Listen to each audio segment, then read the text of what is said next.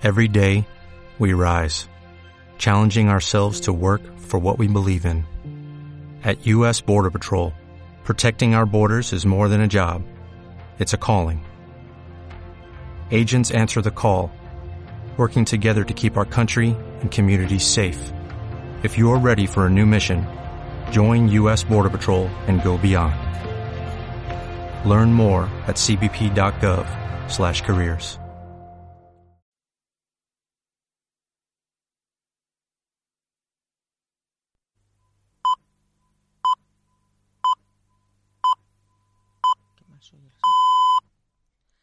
Buenas tardes. Andas La Fonte, un mundo nuevo, un jueves más con todos ustedes. Hoy el tema va de la incapacidad. Voy a presentaros a mis compañeras Tere, Pilar, Ana y una servidora, Esther. Y Bernie, nuestro capitán general.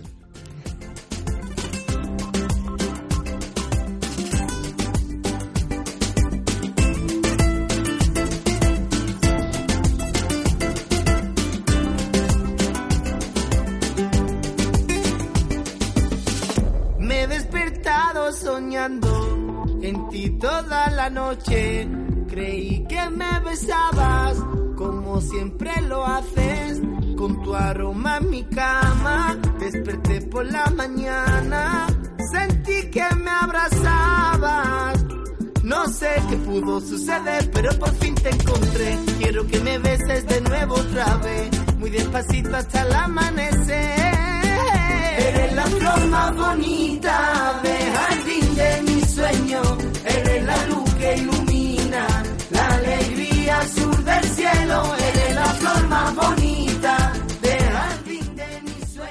Bueno, buenas tardes a, a todas, que seguramente seréis mayoría las mujeres que nos estás escuchando, o por lo menos así debería ser.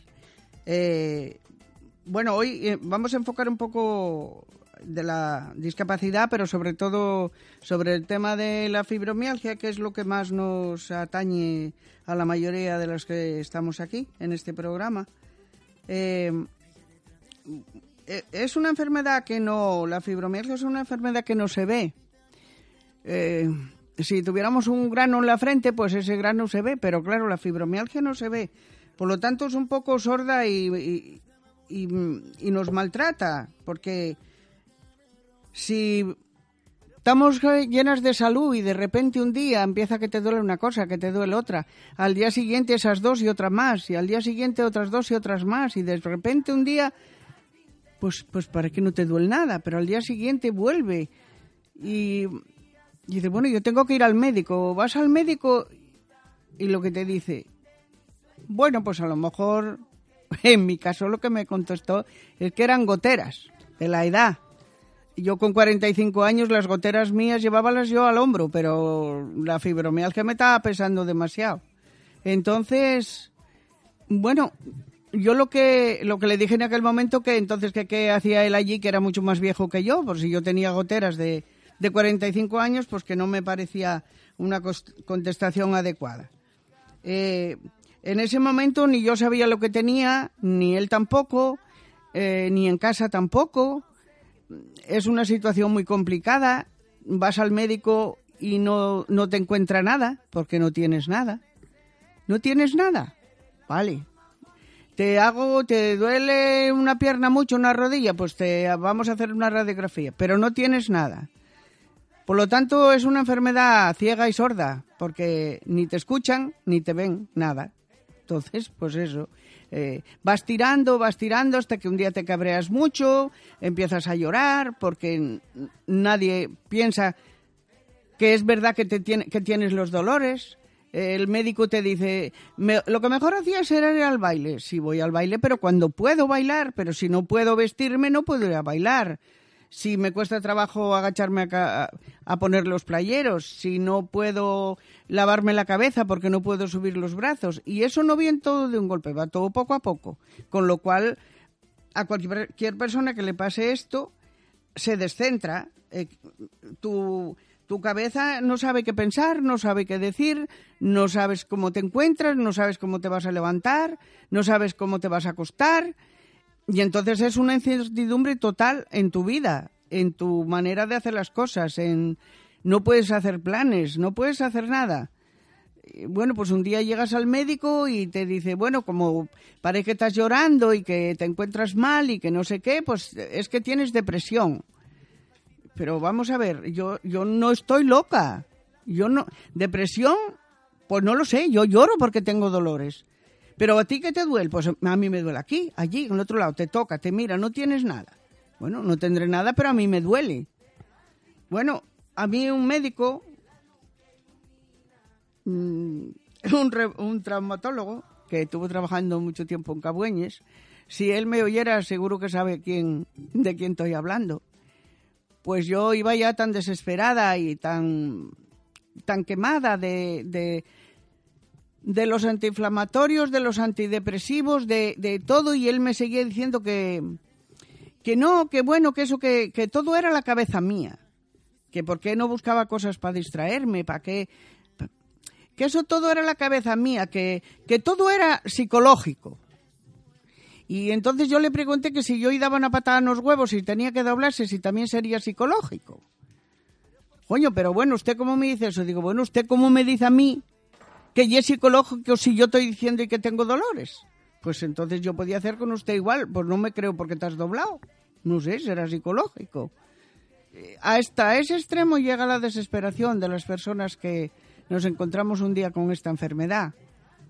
Yo lo que sí, en casa no, no tuve desde al principio, no tuve manera de que me reconocieran que verdaderamente yo no es que era una vaga, ni es que me desdejaba de lavarme, ni de mucho menos, sino eh, bueno, pues, pues lávate, pues arréglate, pues si, es que no puedo, si es que no puedo alzar los pies para meterme en la bañera, si es que no puedo alzar los brazos para lavar la cabeza, te estás volviendo vaga, te estás volviendo sucia. Mm, y eso, como uno sabe lo que tiene, que tiene dolores, no sabe lo que tiene, sabes que te duelen las cosas, que te duele el cuerpo. Pues con esas cosas llega a dolerte el alma y el corazón. Y eso es lo que más daño hace. A mí me hacía mucho más daño que me dijeran esas cosas que no cuando me dolía algo y tomaba un paracetamol o lo que me mandaran y me tumbaba. No me pasaría, pero por lo menos era lo que tenía. Pero luego cuando tenías encima el dolor del alma y del corazón, eso era mucho peor de llevar. Y entonces, bueno, llegas a tener, además de tener la fibromialgia, de tener los dolores, llegas a meterte en una depresión muy fuerte. Porque, a ver, una persona que además empezamos jóvenes, eh, porque hay gente que empieza con 20 años y hay gente que empieza con 40 y, y, verdaderamente en ese momento somos personas jóvenes que tienes mucho que trabajar con los críos pequeños, con todo, y pensar que no lo puedes hacer y que llega mañana y que tampoco puedes y que tienes que pelar patatas para hacer la comida y no puedes y tienes que abrir una botella de agua y no la puedes abrir. Todo eso un día y otro y un año y otro a ver quién no llega a una depresión. Pues llegamos todas prácticamente. Yo, bueno, ahora ya podemos decir que también y todos, porque ya hay muchos hombres que, que tienen fibromialgia, que la tienen reconocida, reconocida como enfermedad, no como enfermedad incapacitante, porque no creo que haya mucha gente jubilada por la fibromialgia, desgraciadamente. Entonces, ya hay muchos hombres. Yo, los hombres que conocí que tenían fibromialgia, o que conozco, eh, tengo la sensación de que lo llevan mucho peor que las mujeres todavía. Eh, bueno, eh, mucho también es porque el, hombre trabaja fuera de casa, mm, no oye lo mismo que si trabajas en casa, que es ya bastante duro y lo vas haciendo a tu manera y a tu a la velocidad que puedes, un hombre que está trabajando fuera tiene que cumplir con, un trabajo, con unas normas y, y entonces, por ejemplo, una persona que es un camionero duele el culo de ir sentado. Vale, los brazos de ir moviendo el volante, pero cuando tiene que pegar un salto para bajarse del camión ya se descorromoña entero, porque ya esa persona queda para sentarse un pedazo. Tampoco sentado descansa porque si no, conduciendo descansaría. Pues a lo mejor tendrá que tumbarse. Tampoco es a veces la solución, con lo cual no encontramos sitio ni en la cama, ni en el sofá, ni en una silla. y a veces dan ganas hasta de tirarse en el suelo, pero tampoco hay solución. los dolores están ahí, los brotes vienen cada vez más fuertes, porque hay a lo mejor eh, unos días que no tienes nada y te sientes la persona más feliz del mundo y llega un momento en que, en que vuelve el dolor y, como decía mi abuela, que poco dura la alegría en casa de los probes. A los cuatro días tienes otra vez la, el dolor encima, eh, la tristeza y, y también es una enfermedad, por lo menos en mi caso, en mi caso muy desconcertante, porque yo a lo mejor hacía planes para, o hago planes para ir a algún sitio y pues, pues de repente no puedo.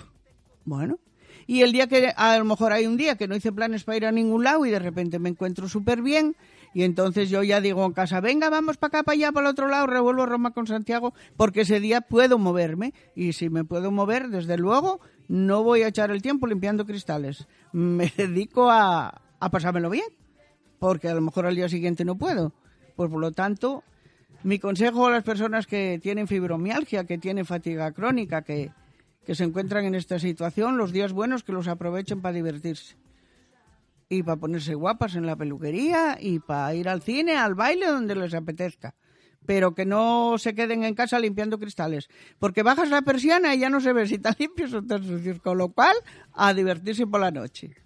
Bueno, yo de momento termino aquí paso a otra compañera que cuente un poco su experiencia.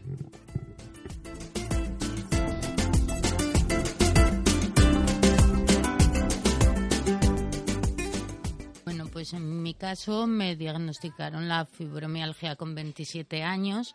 Yo ya tenía dos niños de aquella. Gracias a Dios, pues si no, seguramente a día de hoy no los hubiera tenido porque con los dolores y lo que padecemos, como ha dicho mi compañera, eh, eh, a veces son terribles, no nos dejan ni levantarnos de la cama. Eh, yo lo explico de una forma muy sencilla. El día, el día que puedas comprender en tu carne propia cómo una sábana alta parte te puede hacer daño, cómo el darte una ducha una ducha de agua caliente que lo estás deseando porque encima te encuentras bajo de ánimo y que esa ducha de agua caliente te esté causando dolor porque realmente te causa dolor y aparte te deja machacada como si tuviera como si tuvieras mm, mm, mm, pegado a limpiar lo que dijo aquí mi compañera todos los cristales de la casa y lo único que has hecho ha sido darte una ducha o, taparte con una sábana, estar llorando en la cama porque es que la sábana te hace daño. Eso yo entiendo, pues como mi compañera dice, es algo invisible, es algo que, que eh, ella ha expuesto muy bien los dolores que padecemos, las enfermedades que, que, que, se derivan de la fibromialgia, porque no es solo que nos duelan las articulaciones, es lo que genera alrededor.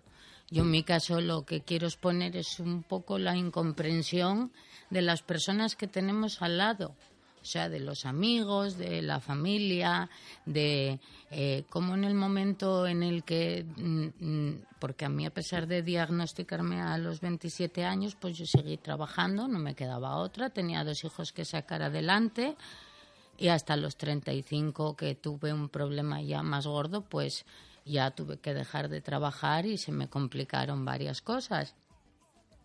Pero, por ejemplo, mientras eres una persona de la cual eh, la gente se puede servir, te puede utilizar, ya sea de, oye, hazme un favor y recógeme al niño del cole, o, o, oye, hazme un favor y tal, en el momento que como ella ha expuesto no puedes hacer planes porque no sabes cómo te vas a levantar el día de mañana, porque no lo sabes, os comentaba antes, yo hoy a las 5 de la mañana me levanté con un ataque de ansiedad, estaba durmiendo tranquilamente y me empezaron los dolores por el cuerpo y ya me tuve que levantar de la cama, pero, pero con una sensación que es que la verdad es parecida a, yo no sé lo que es morirse, lógicamente, ¿no? Pero, pero sí, sí, lo, como lo intuyes, ¿no? De, de es que parece que me estoy muriendo, o sea, poco a poco entre lo psicológico y lo físico.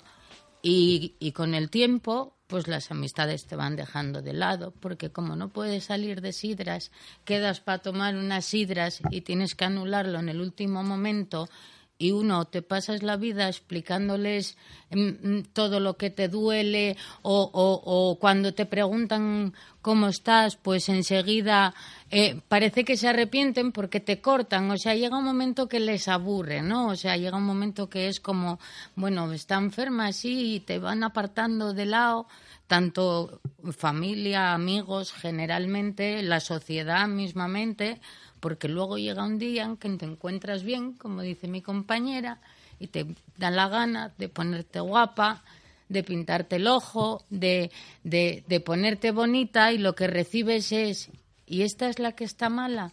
subes una foto a Facebook. Yo cuando se graduó mi hijo, lógicamente, pues con todo el esfuerzo del mundo, pues me preparé, me puse bonita, era un día especial para él.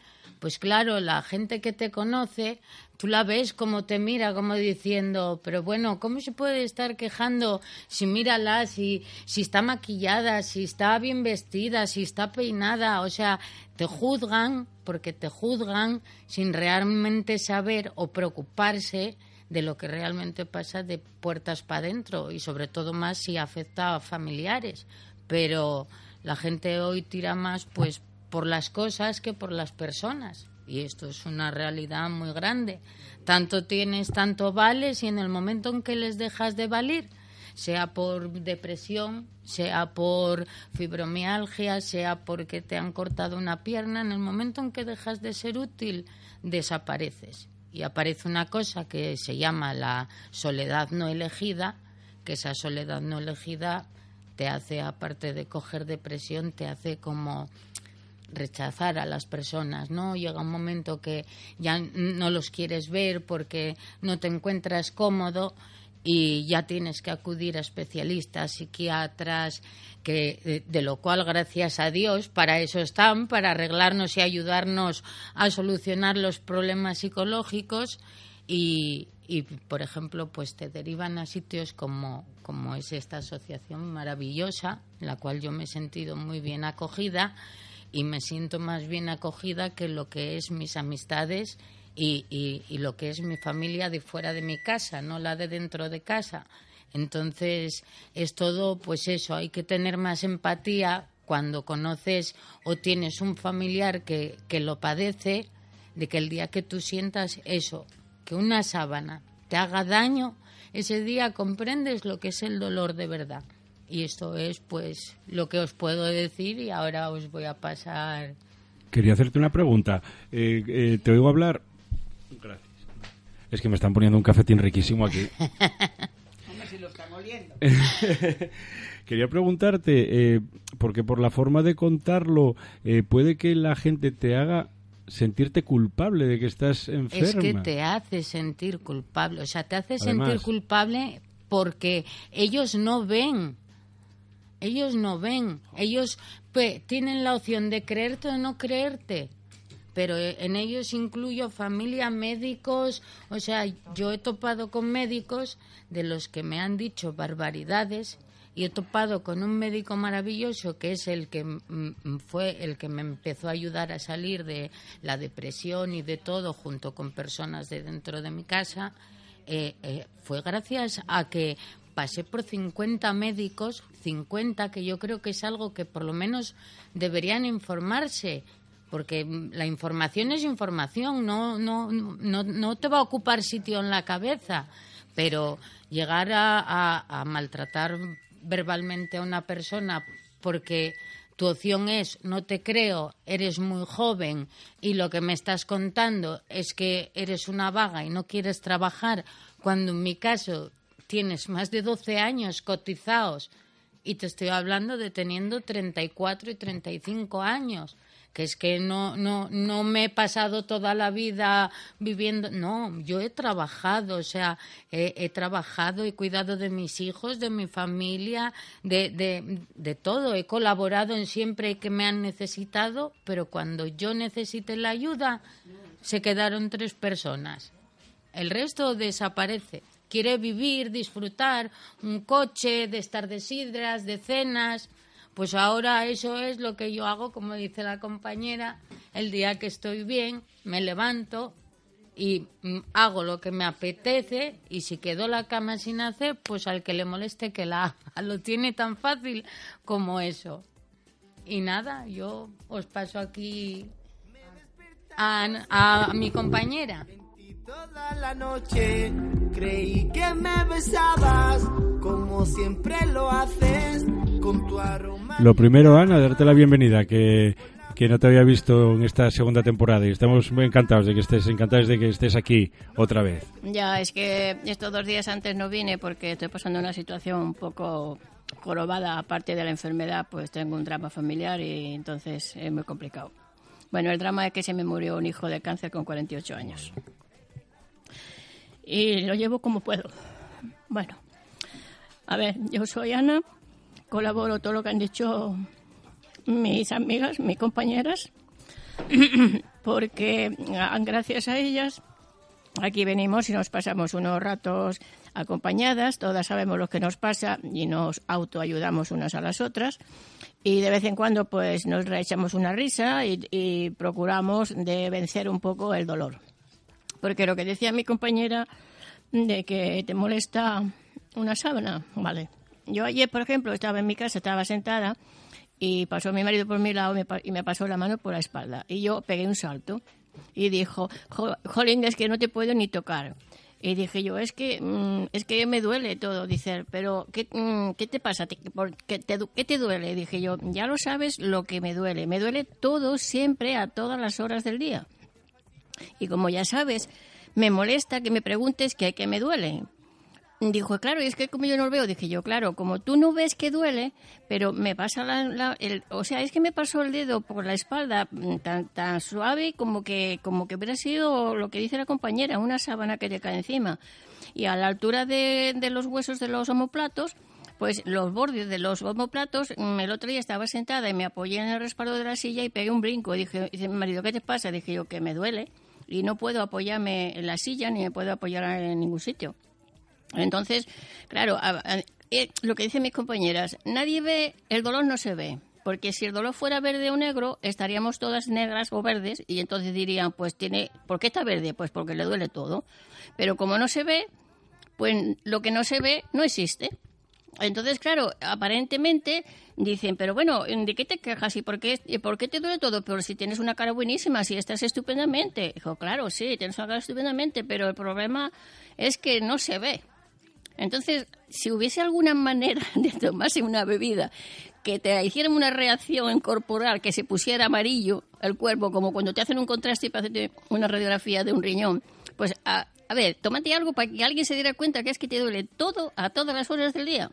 Da igual que te pongas. Y entonces yo muchas veces me quedo sentada en, mi, sillón y coincide que cojo una buena postura y en ese momento me quedo dormida y no me muevo.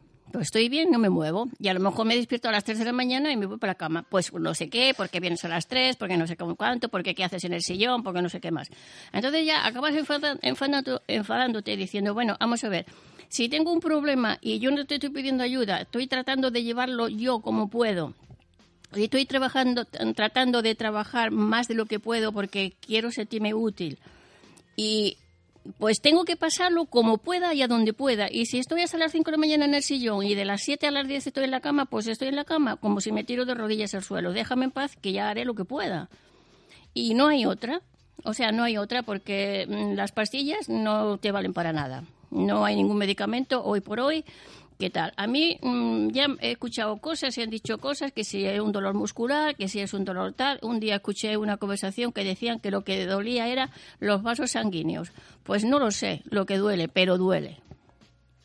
Y, no, te, no te puedes sentar mucho rato en una silla porque los huesinos estos de, que tenemos en los glúteos te dan un, dolor que, que parece que te están clavando clavos ardiendo. Y a mí, el día que me da por dolerme el pelo, me dice mi marido, ¿qué te duele el pelo? ¿Cómo te va a doler el pelo? El pelo, la raíz del pelo, cuando me empieza a doler, es como si cada pelo fuera un alfiler clavado en el cuero cabelludo. O sea, para que os hagáis una idea de, la sensación de dolor que se siente en la cabeza. Por lo tanto, no te puedes poner una horquilla, no te puedes poner un moño, no te puedes poner nada que te apriete, porque cuando te lo quitas es que es pasas la mano por el pelo y es como si te pasara una, una, una cosa eléctrica mm, dándote dolor. Y así es la fibromialgia y nadie te da solución, nadie, te, nadie investiga porque, claro, hay muchas enfermedades que investigan muy poco, se investiga muy poco para el cáncer, se investiga muy poco tal, porque hay poco dinero, dan poco dinero, se investiga poco. Y esto, como es una enfermedad que más o menos no se ve y que se queja la gente, va, que las mulleronas se quejan por todo, pues bueno, aquí estamos. Eso, vale. Eso es lo que os quería eh, preguntar. Eh, para la gente que nos oiga, que no sabe muy bien a lo mejor de lo que estamos hablando, yo, por ejemplo, desconozco si hay eh, algún tratamiento eficaz o están buscando algún tratamiento eficaz para, para llevar la no, vida. que se sepa, no. Se está, ahora dicen que están empezando a investigar un poco eso. Bueno, para la que no tenga fibromialgia y no sepa lo, cómo es el dolor de fibromialgia, yo lo he dado en comparar juntando dos dolores. Vosotros imagináis que, que, tenéis un hematoma en una pierna o en un brazo y que os duele mucho, pero encima el día antes fuisteis a caminar y tenéis muchas agujetas. Ajunta el dolor del hematoma con las agujetas. Y eso es lo que te duele todo, en todo el cuerpo durante las 24 horas del día. Eh, ¿No hay una zona que te duela más? No. Yo por sí, eh, a ver, no siempre te duela, te duele el 100% del cuerpo al mismo tiempo. Pero yo, por ejemplo, hay un día, perdón, hay un día que tengo una pierna que yo ya hace mucho tiempo que siempre voy mm, buscando agarraderas por todos sitios, porque además otra cosa que a mí me pasa también ahora es que me caigo con mucha facilidad. ¿Y por qué? Porque me fallan las piernas, o porque me falla la cadera, o porque me fallan los tobillos. Porque mm, el día que me ataca una pierna, pues voy como arrastrando la pierna. Y otro día, pues a lo mejor de repente mm, me empiezan a doler los nodillos de los, de los dedos que, que no los aguanto. Y de repente otro día, pues no me puedo subir los brazos a la cabeza porque no puedo, porque no tengo fuerza. O coges, lo más sencillo es, ah, yo ahora lo que tengo mucho cuidado y eso es de que si voy a coger esto en la cocina, cojo un vaso, cojo un plato, cojo eso, pues como me despiste se me cae. Porque me quedan los dedos sin fuerza y se me cae al suelo. Bueno, pero ¿cómo te arreglas que se te cae todo? Bueno, es que no puedo apretar, se me cae. Porque me falta fuerza en las manos. Y hasta aquí, ahora paso a otro.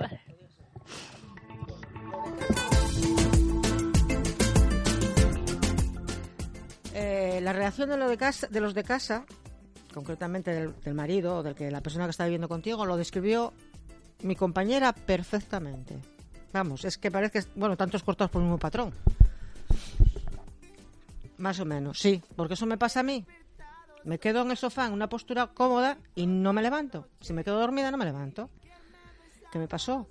Si voy a León o voy a algo, cuando vengo, ¡eh! Estoy acostumbrado a ir para la cama y no sentir un ruido, ¿eh? Y yo voy temprano para la cama y no sé qué, y no sé cuántas más y no sé cuántas más. Pero si me reclamaste tú, yo no, quise, no pedí venir.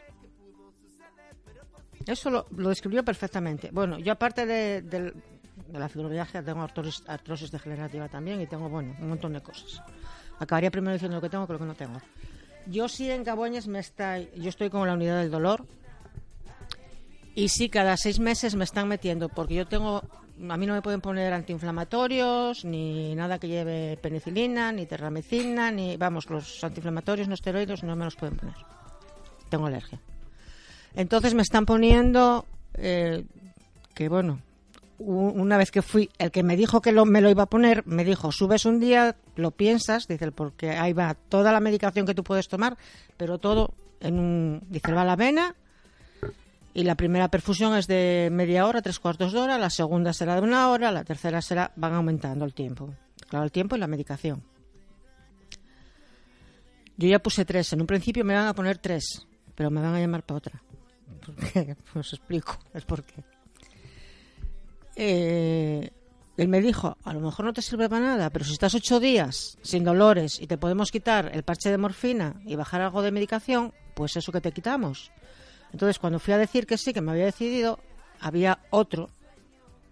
En vez de estar el mío, estaba otro. Y me dijo que no, que era un tratamiento muy caro y que a mí que no me iba a servir para nada. Dije yo, ¿qué me está contando? O sea, que vienen gente sin haber cotizado nunca aquí y de casa al carajo y ahí, ahí sí se hacen todas las pruebas sabidas por haber. Y a nosotros no. Primero habrá que probar si me vale o no me vale. Y si estoy ocho días o sin dolores y si me sirve para quitar el parche de morfina, Pues eso, que estoy sin ello. Yo el, el unidad del dolor sí me dijo que cruzase, y el traumatólogo también, que cruzase el puerto a zona seca, que la humedad aquí que me estaba matando. Y eso me lo dijo delante de mi marido. Por lo menos pa- va a ganar en calidad de vida un 3%. Dice, le estoy diciendo un 3, ¿eh? no estoy diciendo ni un 13, ni un 30, ni un 50. Un 3. Gano mucho más. Gano mucho más porque los... eh, a mí lo de la fibromialgia allí no me ataca tanto. Entonces, voy con el tercer, sí, sí, puse las perfusiones. No, no, no, como si no les pusiera. Esta tercera entró, a mí me la pone la cirujana de la unidad del dolor. ¿Y eso qué es? ¿El, el tratamiento que me dices que es no, como yo que tengo están el probando? tratamiento, no, sí, el que están probando. Lo que están probando en todos los que tenemos así fibromialgia, la gente que está con mucho dolor y ya no, ya, no admite, hay gente que no admite los parches de morfina. Yo es como si no los pusiera. Yo el pacital, por ejemplo, la compañera que falta hoy, no lo puede tomar porque se pone malísima, va para todos los sitios, cae mm, de, de mal que ascenda. Yo, eh, pues, como que tomo un vaso de agua.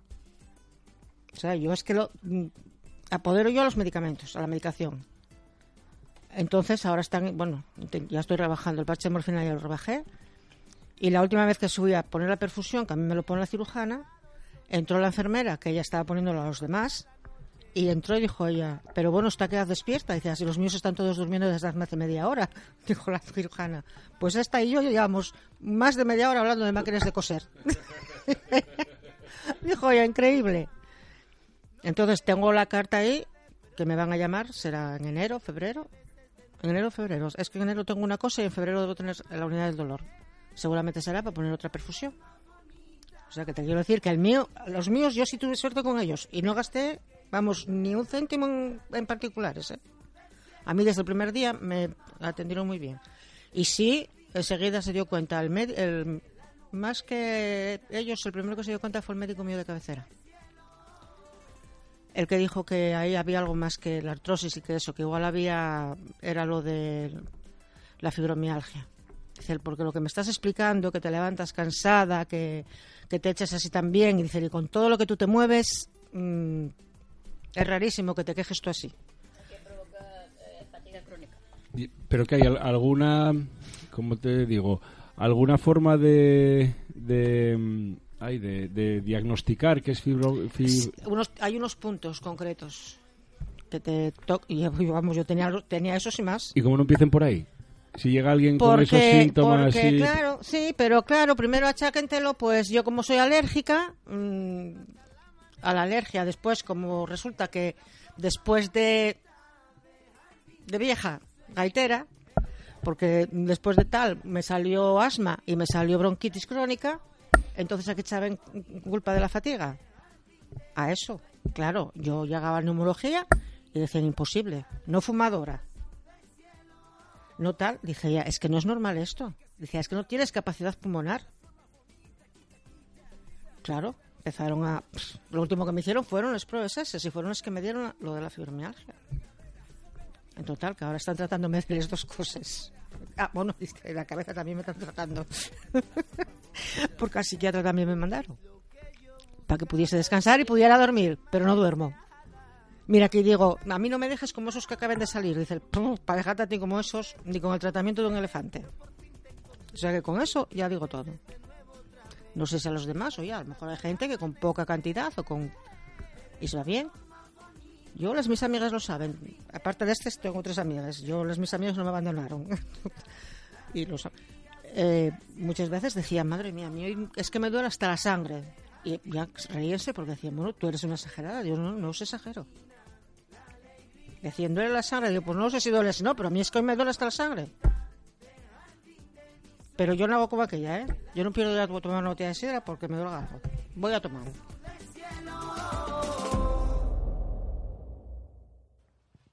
Bueno, yo quería comentar un poco también eh, el, modo, la manera de, de diagnosticar la fibromialgia. Mm, hay que pensar que ahora mismo la están diagnosticando bastante antes que cuando nosotras empezamos. Si ahora, aunque no lo aparentemos, estamos todas de 60 para arriba, bueno, todas no, aquí una más joven, pero bueno, pero que no se nos nota que tenemos tantos años, vaya. Eh, antes los médicos de la fibromialgia es que no tenían ni idea. Eh, eh, no sé, como veis, todos coincidimos eh, en explicar, según lo vamos explicando, parece que estamos adivinando el pensamiento de la otra, porque nos identificamos total, totalmente una con otra. Yo recuerdo que una vez al doctor Arbolella, en, en la aquí en Cabueñes, en la consulta que tenía, pues eh, teníamos bastante relación por la asociación donde estábamos y nos daba charlas de sobre el tema de la fibromialgia y eso, pero eh, digo charlas y digo charlas en, en la literalidad de la palabra, solo charlas, no nos daba ninguna solución.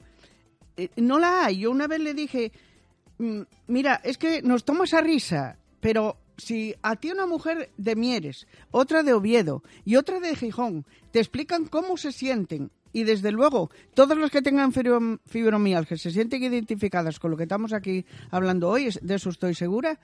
Cuando vamos al médico, pues eso, una de cada ciudad cuenta y cuenta lo mismo. Y no nos conocemos de nada. Yo creo que ahí los médicos tienen que echarse a pensar. Coño, estas mujeres que nos cuentan esto, que no se conocen de nada y nos cuentan lo mismo, es que algo hay. Vale, luego los médicos hablarán con los laboratorios. Pues hablarán. A los laboratorios no les interesa eh, investigar la fibromialgia, porque los médicos lo dan como un caso perdido.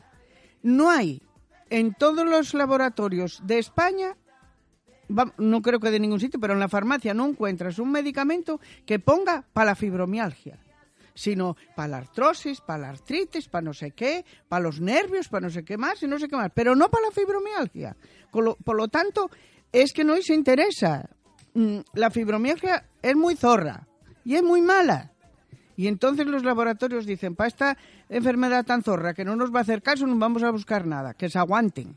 Y ya está. Yo es que es lo que entiendo, porque es increíble los laboratorios si, ve- si vieran un filón de que sí podían sacar dinero con el medicamento que eh, descubrieran para tratar la fibromialgia, estaban todos hechos a carreras, pero no no se ocupan, no se ocupan. Es em, no sé, a mí me gustaría muchísimo, de verdad, y si alguien nos está escuchando, que conozca un, un médico o una médica, eh, vamos, que tenga fibromialgia, por Dios que nos llame, que se ponga en contacto con nosotros. Y a ver si un día vienen por aquí y hacemos una entrevista y charlamos y que nos cuente cómo se siente y que se sienta identificado con nosotros. Una persona con fibromialgia no se siente a gusto y ya manda huevos, como decía Trillo, no se siente a gusto nada más que con otra persona que tiene fibromialgia. ¿Y por qué? Porque es la única que lo entiende. Porque si te va a levantar de la silla y dices, ¡ay! Pegas un chillido así, no te pregunta qué te pasa, qué, qué armaste, qué hiciste. No, ya sabe que te quejas porque no te puedes levantar de un golpe. Es que es la única, eh, son las únicas personas que nos podemos entender. Por lo tanto, si yo mucho me gustaría encontrar un médico que tuviera fibromialgia y además de echar la bronca por no nos hacer caso cuando lo decimos, pues que nos entienda. Sería la única persona que nos entendiera. Y no sé, yo mm, recabando un poquillín en lo que en lo que hablábamos antes de cómo nos sentimos como lo mal que nos sentimos cuando nosotras nos encontramos tan mal eh, y ya no ya- eh, es el dolor y, lo, y, y luego es la cabeza, lo mal que te sientes por no poder hacer las cosas, porque, pero bueno, llegan a casa alguien, cualquiera de tu entorno, y dice, pero bueno, ¿por qué tienes estos cacharros sin fregar? Pues porque no pude. ¿Y por qué no limpiaste el baño? Porque no pude. Coño, que es que no vales para nada. Esa ya y la puntilla. Esa ya. Ya tienes Pacho Díaz. Ya tienes Pacho Díaz. Ahí ya. Esa. Es que no vales para nada, lo vas a tener machacando en la cabeza. Cada vez que quieres hacer algo y no puedes, venga a machacar, venga a machacar, venga a machacar. ¿Quién no acaba con depresión? Locos no, porque aquí no estamos ninguno loco, ¿eh? Todos reconocemos lo que tenemos. Pero no, no, no estás loca. No, no. Aquí Igual- todos igual- reconocemos igual lo que Bernie un poco está. Pero igual Bernie está un poco loco. yo, yo creo que hacía falta que alguien que alguien nos escuchara alguna vez con un poco de atención, con la misma que nos escuchamos nosotras unas a otras, con la misma atención y con el mismo respeto, porque estamos hablando de lo mismo. Eh, sí, a mí me gustaría encontrar a alguien. La alegría sur del cielo, la flor más bonita del jardín de mi sueño, eres la luz que ilumina, la alegría sur del cielo. Quisiera yo tenerte en el jardín de mi casita para oler los perfumes de la flor más bonita. Quita, quita, seda no se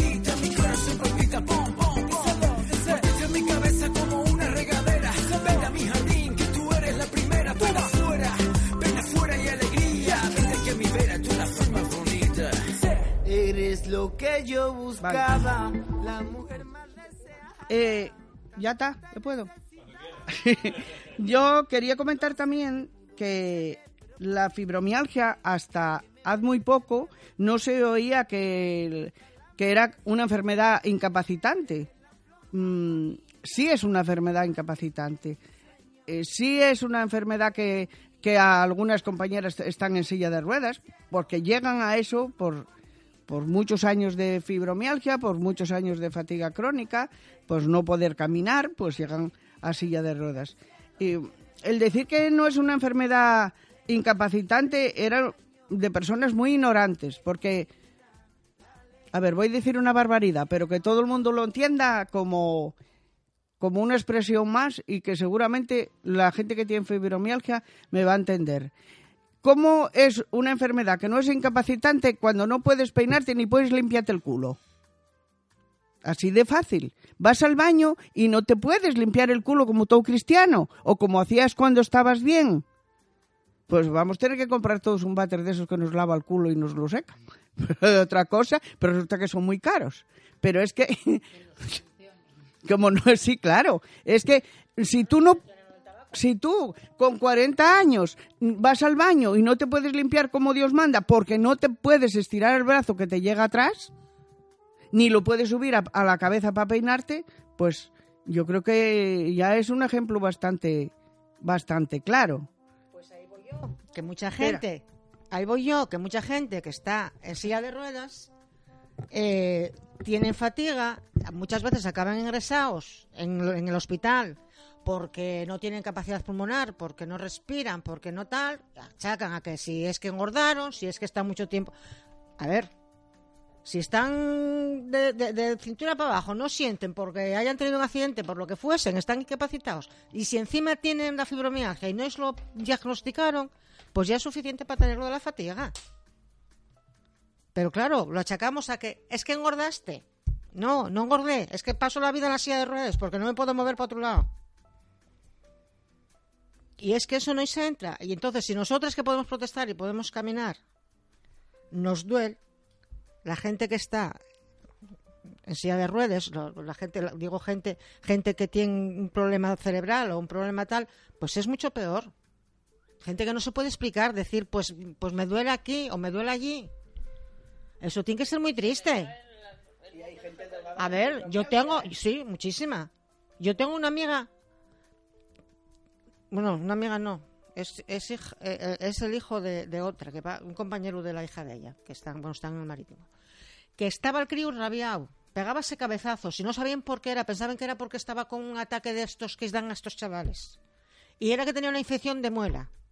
Pero como no hablaba, no habla, pues hasta que dieron con ello, pues no te imagines, pues yo yo creo que esta gente que está en silla de ruedas o gente que está que no puede moverse como nosotros, que que tienes tiene muy poca movilidad, tienen que lo estar pasando muy mal. Y es que no hay medios, claro, yo entiendo que no hay medios, que no hay dinero para todo, pero bueno, es que a mí hay cosas que me repateen, ¿eh? Perres hay. Ya, sí, Muchas. A ver, que a mí hay cosas que me repatean. Muchas, muchas. Que yo hay, hay cosas que, que me repateen, que no puedo decir porque estoy en la asociación que estoy, pero hay cosas que está que pagan los seguros y que hay gente que viene y exige cosas a la seguridad social. Que vamos. No, perres hay, perres hay. Que les manden por darle falta. Lo que pasa es que están mal repartidas. O algo así.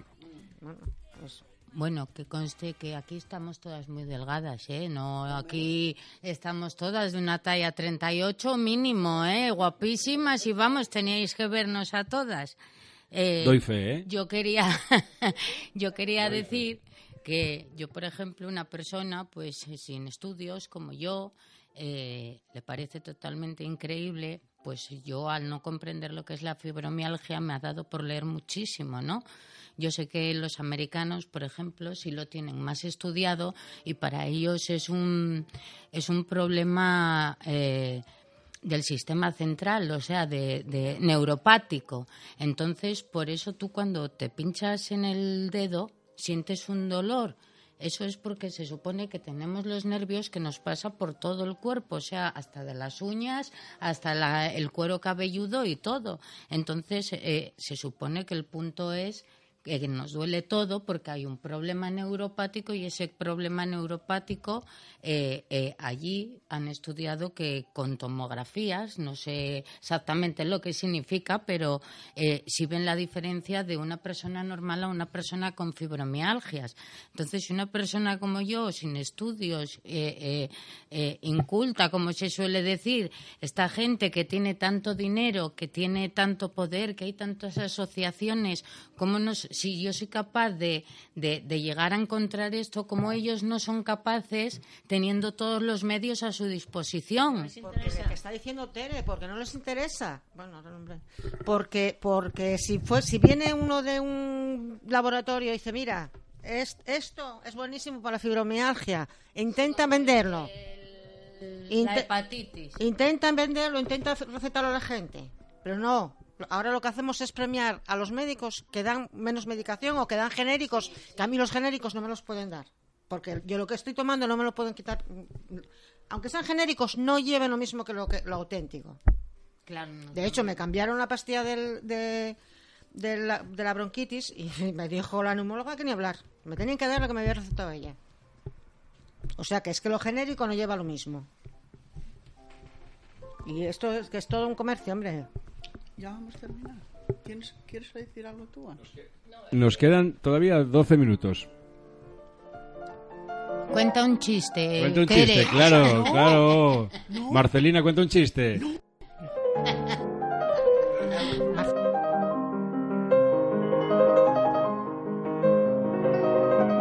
Mira, que nos van a contar un chiste y así...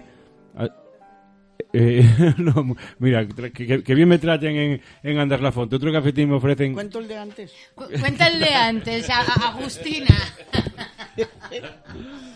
Ya voy. Cuando quieras. Era un chaval que iba por la calle y, ven- y decía, vendo castañas y higos, vendo castañas y higos, vendo castañas y higos. Y se asoma una señora del quinto, un quinto sin ascensor, una escalera estrecha, mi madre. Sube, sube. Va el rapaz aquel, sube la escalera. ¿Qué? ¿Cuántos kilos quería de castañas y higos? Dice, no, no quiero comprar nada. Es que quería decirte que no se dice castañas y higos. Se dice castañas e higos. El rapaz aquel marcha por la escalera abajo todo rabiado, pero de repente da la vuelta y pica ahí a la puerta aquella paisana y dice, dice, ¿qué querías? Dice, no, es que venía a cagarme en su puta madre e hija.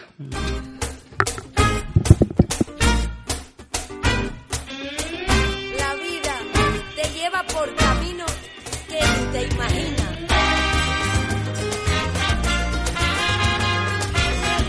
No, bueno, yo lo que quiero decir, y ya con esto casi terminaremos, es que no nos debemos acojonar, así de claro, mm, con la fibromialgia.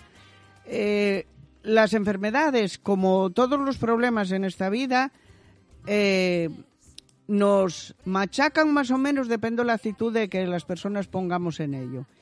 Eh, la fibromialgia machaca muchísimo, te agota, sufres, rabias, pero yo no sé si, si será que con los años no me voy acostumbrando a ello, ni me quiero acostumbrar, pero sí lo que voy cogiendo es la manera de, de buscar los trucos para poder llevarlo. Y, y desde luego ya no me hace llorar, y ya no me... Porque ya digo, bueno, pues viene un brote, pues 8, 10 días, 15, vale, pero esto pasa. Claro, cuando uno es más joven, al tener críos pequeños y todas esas cosas, se hace más complicada el llevar la vida.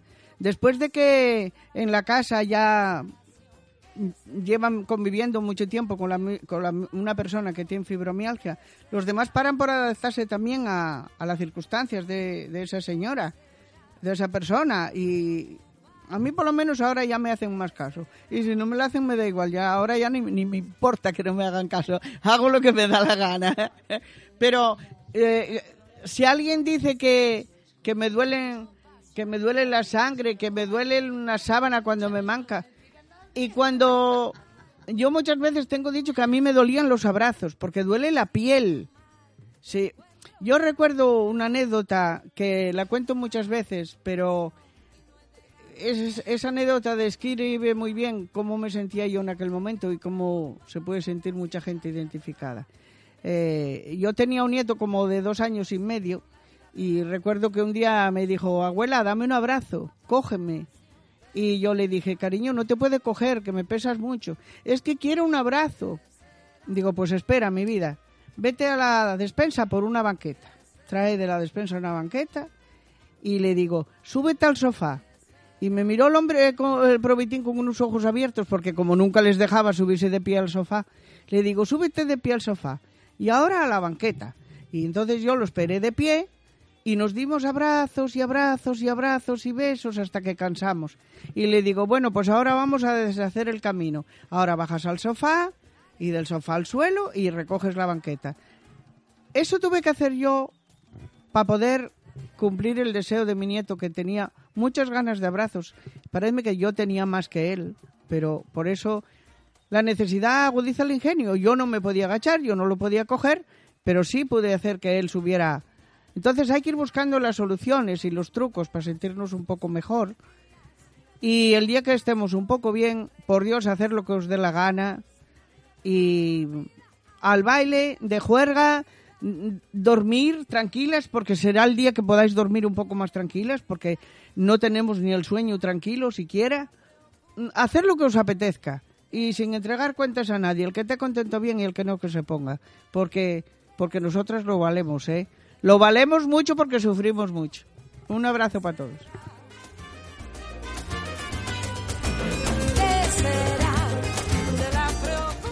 Bueno, yo, eh, confirmando lo que dice la mi compañera de los trucos que hay que hacer para vivir y para todo esto, para medio llevar, yo por mí misma digo que yo la mitad de los días me levanto de la cama por la mala leche que tengo. Si no fuera por la mala leche que tengo, me daba la vuelta en la cama y después la otra vuelta, porque el problema es que a lo mejor estoy en la cama y estoy dormida y aparentemente estoy bien, pero me despierta el dolor. O sea, cuando llevo mucho rato echada de una parte del cuerpo, o bien de un lado o bien del otro, me despierta el dolor. Ese lado me empieza a doler mucho, mucho hasta que me despierto y tengo que dar la vuelta. Entonces, mm, pues mm, no te apetece levantarte, ni te apetece irte a la ducha, ni te apetece a nada, porque yo desde mi cama a la, ducha voy agarrándome al pasillo hasta que llego y con el agua calientita parece que se me relajan un poco los músculos y, y me permiten moverme. Entonces yo siempre lo digo, que me muevo por la mala leche que tengo. Y, y- y bueno, y vas buscando trucos y vas haciendo las cosas como, como puedes y, y no, hay, no nos queda otra. Yo, por ejemplo, de eso de que duele la piel y tal, yo ahora, en todo este proceso que he pasado, que ha sido muy duro, mm, durante el tiempo que estuve en el hospital, a mí aparentemente tenía un dolor tan fuerte que me parecía que a mí la fibromialgia no me dolía. O que yo no sentía dolores en mi cuerpo porque mi cuerpo le dolía otra cosa mucho más. Pero si me picaba la piel y me pasaba la mano, yo, no nadie, yo misma, me pasaba la mano por la piel de un brazo, sentía como si esa piel estuviera quemada. O sea, la sensación de dolor era como si la piel estuviera quemada. Porque aparentemente a mí los músculos no me dolían porque yo estaba con otro dolor mucho más fuerte. Así que imaginaros cómo te puedes sentir cuando te duele así.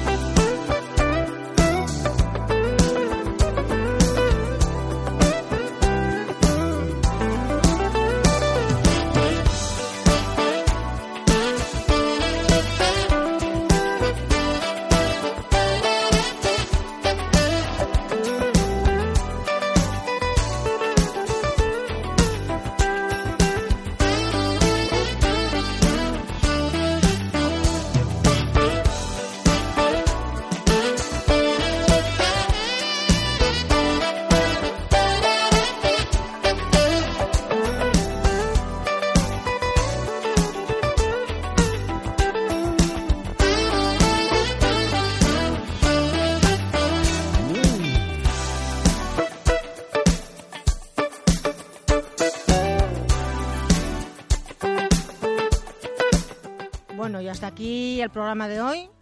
Muchas gracias a Radio Cuca por darnos la oportunidad de desplayarnos, como se suele decir, a través de- del micro. Y el próximo jueves 17 hablaremos de la discapacidad en el mundo rural. Creo que va a estar interesante.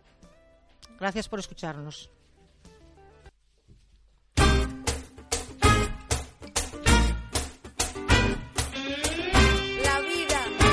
Lleva por caminos que ni te imaginas.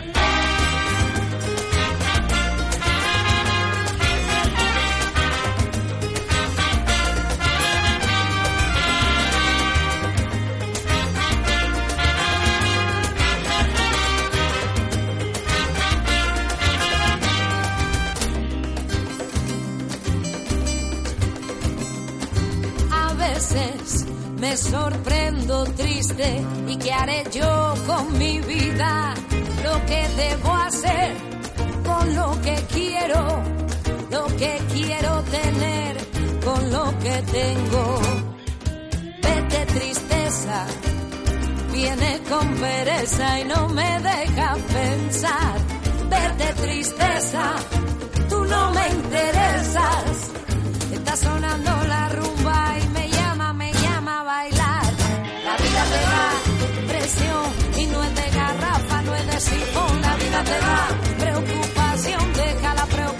La acción. La vida te da presión y no es de garrafa, no es de sifón. La vida te da preocupación, deja la preocupa, pasa la acción. ¿Qué será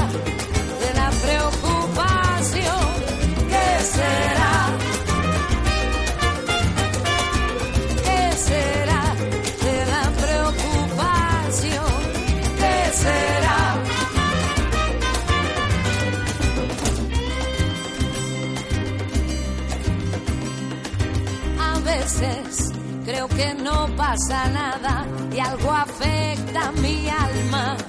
Me siento mal conmigo misma. Me siento mal, no encuentro salida. La vida te da presión y no es de garrafa, no es de sifón. La vida